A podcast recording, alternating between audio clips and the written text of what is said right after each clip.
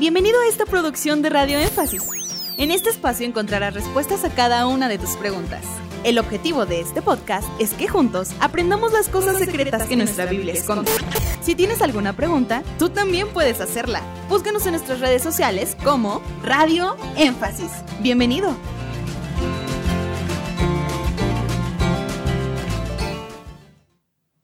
¿Puede un pastor que haya caído en adulterio ejercer el ministerio de evangelista? Adelante, ministro.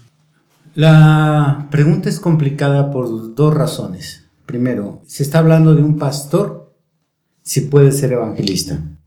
Segundo, se está hablando de su condición espiritual en una caída que la mayoría considera una caída que debe de castigarse con pena de muerte.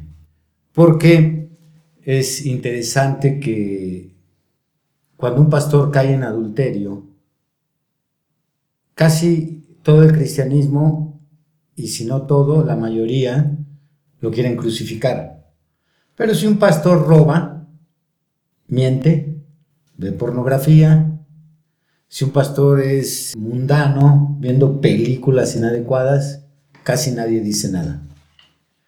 Entonces vamos a analizar las dos cosas. Primero, yo creo que el ministerio de pastor no es adecuado que se combine con el ministerio evangelístico, por razón de que un ministerio evangelístico es un ministerio que viaja constantemente.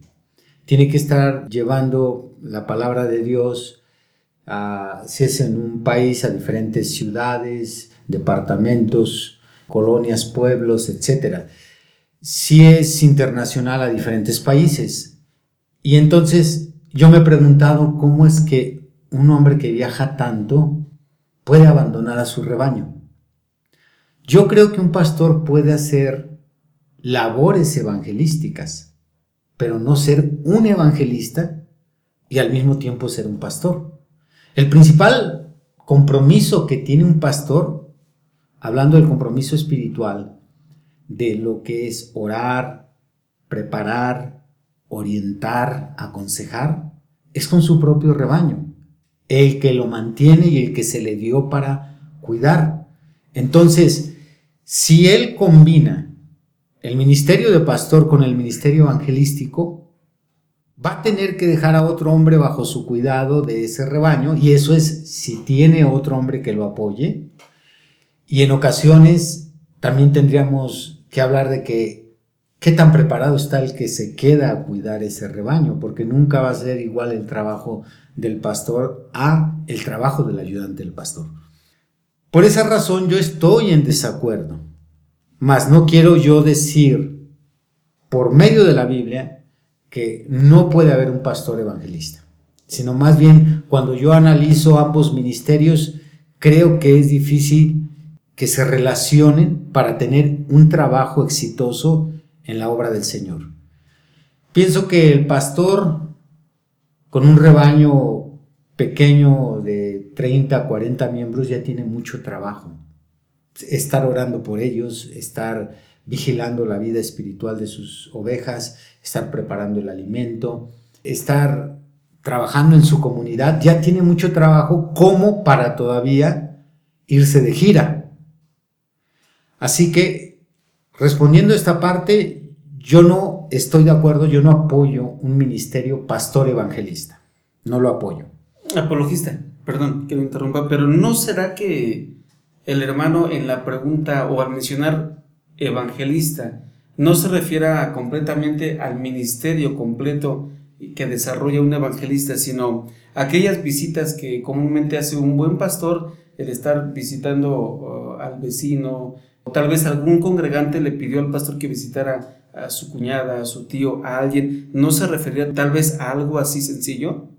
Si es así, yo creo que no habría ningún problema si trabaja en su comunidad o distanciadamente, eventualmente hace algún viaje, alguna gira de un día o dos sin descuidar su rebaño. Si fuera así, como lo acabas de presentar, entonces, yo creo que muchos pastores lo hemos hecho. hemos predicado en nuestra iglesia, estamos al pendiente de nuestro rebaño y de repente surge una necesidad cada dos, tres, cuatro meses, vamos, atendemos aquello y regresamos. Si fuera así, no le veo ningún problema. Pero si es como yo lo expliqué al principio, yo estaré siempre hablando en contra de ese sistema. Abandonar el rebaño para atender otras ovejas. Y ahora pasando a la parte moral de un pastor.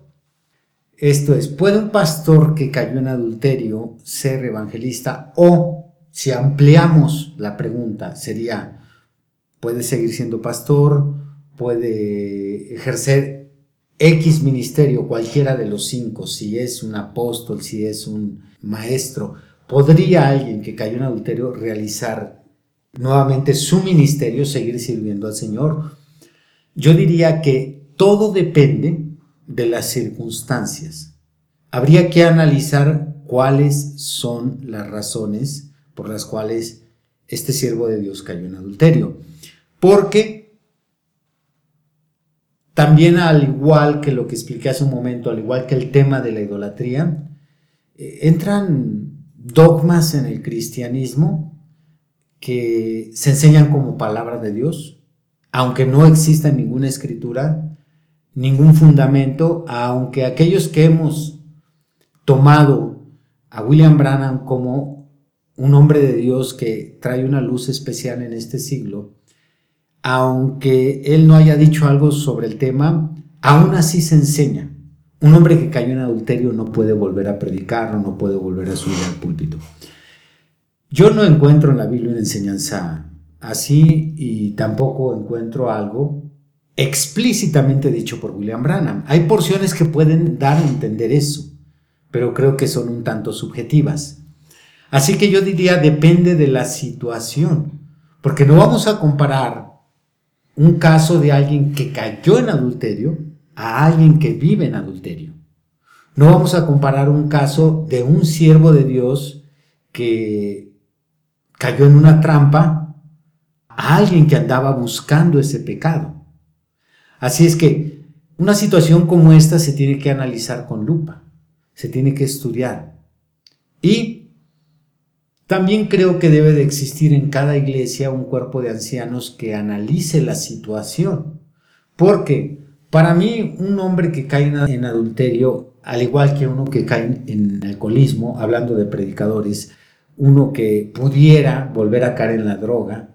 Nosotros tenemos en la iglesia un ministro, el ministro Ernesto Campos, que antes de ser cristiano estuvo desde su infancia prisionero en la droga. El Señor lo ha liberado, gracias a Dios no ha regresado a esa clase de vida, pero aún alguien que cayera en la droga, que volviera a caer en algún pecado que escandaliza a los cristianos. Para mí, un hombre así tiene restauración. ¡Ey! Gracias por llegar hasta el final de este podcast.